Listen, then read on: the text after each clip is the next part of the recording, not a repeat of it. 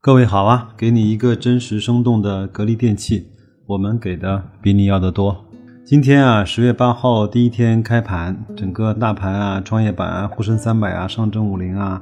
跌的稀里哗啦啊。这个呢，我倒是见怪不怪，因为像这样的巨幅波动呢，我也算是见过不少次了。想当年二零一五年八月份的时候，我们也为国家护过盘呐，对不对？这个以后就可以像咱们儿子啊、孙子啊去。呃，吹的时候可以讲的一些英雄事迹啊，但是今天呢，下午五点钟有一个让我觉得非常呃罕见的事情发生了。呃，格力呢居然发了二零一八年前三季度的业绩预告。我上巨潮资讯网查了一下，像这种事情应该在过去的五年之内都没有发生过，哪怕半年度的预告、一一季报的预告。从来没有过，今这次真的是做了一个特别有意思的事情，格力啊。那我们来看看这份三季度前三季度的业绩预告的一些具体内容啊。我觉得我讲完之后，估计你会有有深深的担心啊，因为明天估计格力还要大跌啊。我们来看一下，二零一八年一到九月份，格力自己预计的营业收入呢是一千四百九十亿到一千五百零八亿，我们取个中间值吧，取一千五百亿。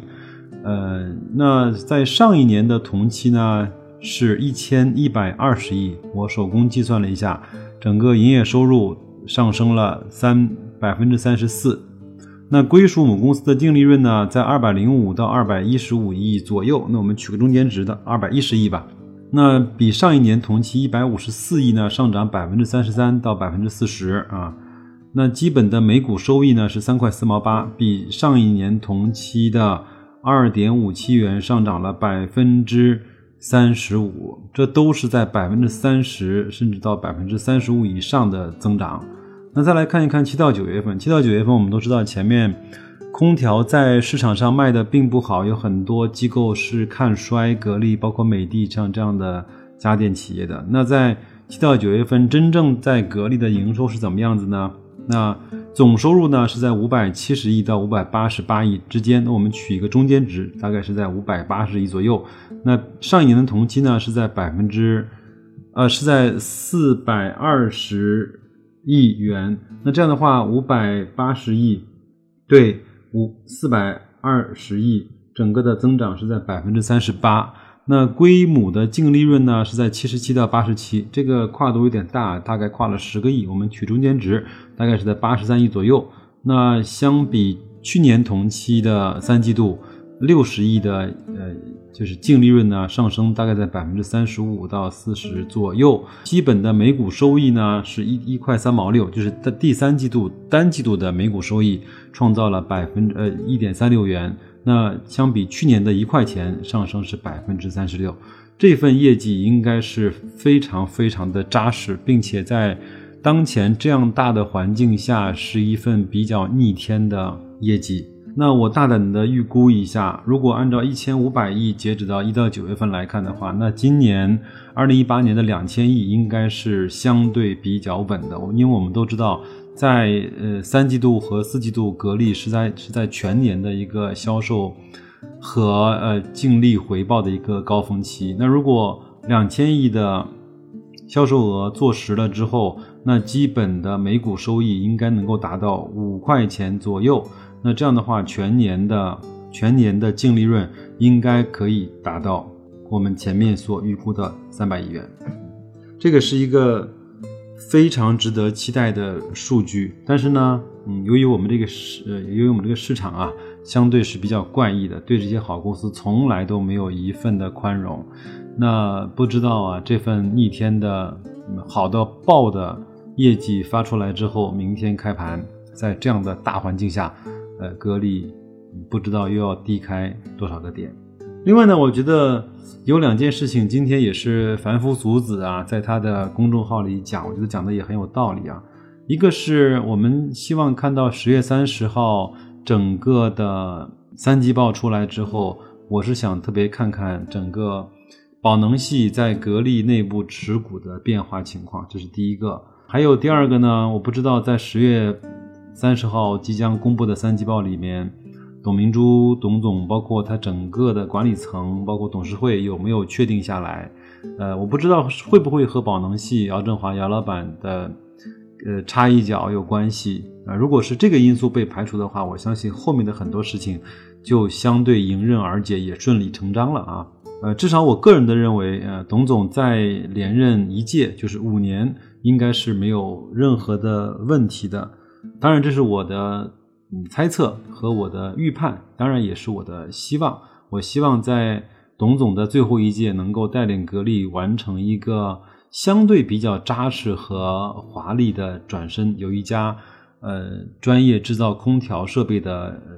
就是厂家，呃，逐渐的过渡为。以小家电空调为主，那另外呢，以智能装备和生产线，包括呃，哪怕是他讲的那个芯片，呃为辅，包括铸造业，还有气包线，包括电机，还有这样的所有的呃，以综合的工业产品供供应商和配套商的身份，嗯，整个打造出来一家真正的不叫格力电器，而是叫。格力装备，或者是把那个电器的器改成，呃，就是气息的气，就是上海电器那个电器啊。也希望它能够成为一家自己能够生产嗯家用电器，而且也可以为很多的行业去制造和提供基础生产装备的这样的一家公司。我们经常拿这个。例子呢，作为一个比方，就是在美国，包括澳洲的淘金热的时候呢，真正淘金的人没有几个发财的，但是那些卖铁锹的、那些卖牛仔裤的、那些卖水的人，反倒成为了发财的一个最主要的力量。我们希望格力呢，成为这样的一家提供基础装备的这样的一家公司。这样的话，随着我们国家所有的生产制造业的这种发，嗯，就是繁荣和昌盛，那它会会。处在这个供应链更高端的呃那个位置，对吗？呃，另外呢，这次整个中美的贸易战到了今天之后，我相信每个人都慢慢的会清楚，美国、包括日本、包括欧洲是不会把他们所有的高精尖的、有核心竞争力的工业产品和技术以及专利，嗯，非常容易的转让给我们。我们作为一个大国，作为一个迅速发展起来的中国，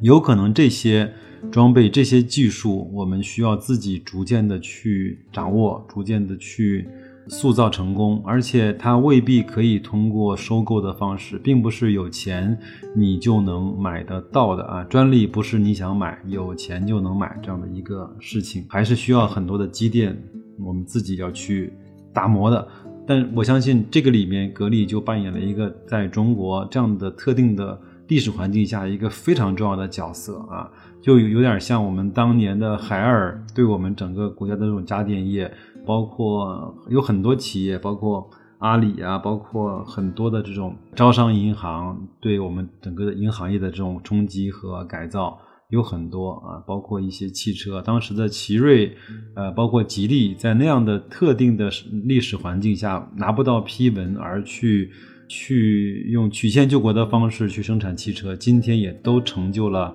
一个非常好的品牌。那我相信格力呢，在这样的环境下，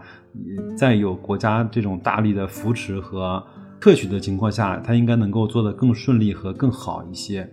我们都知道，今年是改革开放的四十周年。我相信国家呢不会在这个特殊的年份，嗯，无动于衷，啊，无所作为，应该会推出一些有利于我们整个的国民经济，还有我们整个的企业的一些政策。当然，减税我是把它排在第一位，最好的这样的一个方式。如果减税能够落实的话，对格力这样的如实纳税。非常好的去给国家做税收贡献的这样的企业，又将是一一一项巨大的利好，呃，有可能对它的毛利和净利的贡献，嗯，是以十亿为单位的，这个就是一个非常好的事情。所以呢，请十月九号开盘的时候，我们一块来期待格力的表现，呃，希望它跌的让我们